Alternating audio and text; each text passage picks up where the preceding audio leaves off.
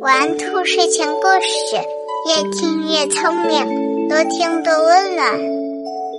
晚上好，小宝贝儿，我是兔耳朵姐姐，竖起你的小耳朵，开始听故事吧。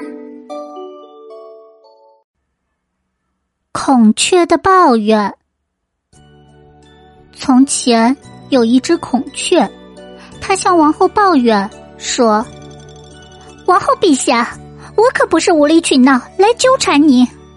你赐给我的歌喉，没有任何人喜欢听。可您看那黄莺小精灵，它的歌声婉转而甜蜜，独占春光，出尽了风头。”王后听孔雀这样说，严厉的批评道：“你赶紧住嘴！”你这善妒的鸟儿，你看你脖子四周，是一条如七彩丝绸染制而成的美丽彩虹。当你款款行走时，舒展华丽的羽毛，让人们如同见到了色彩斑斓的珠宝。你如此美丽，难道还好意思去嫉妒黄莺的歌声吗？其实。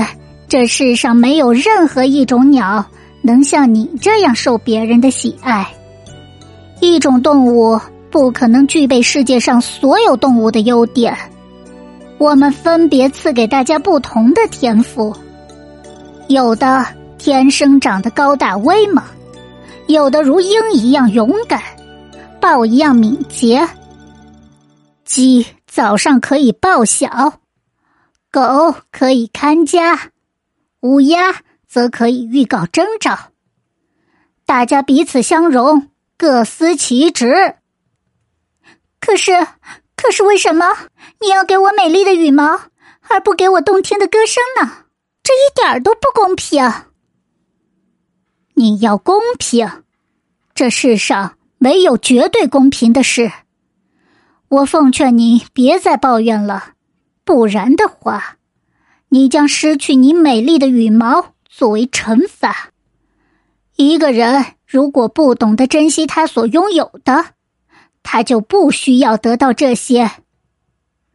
孔雀听了，赶紧闭上了嘴，什么也不再说了。亲爱的宝贝，你会羡慕别人的优点吗？其实，我们自己身上。也有别人眼里闪闪发光的优点呢，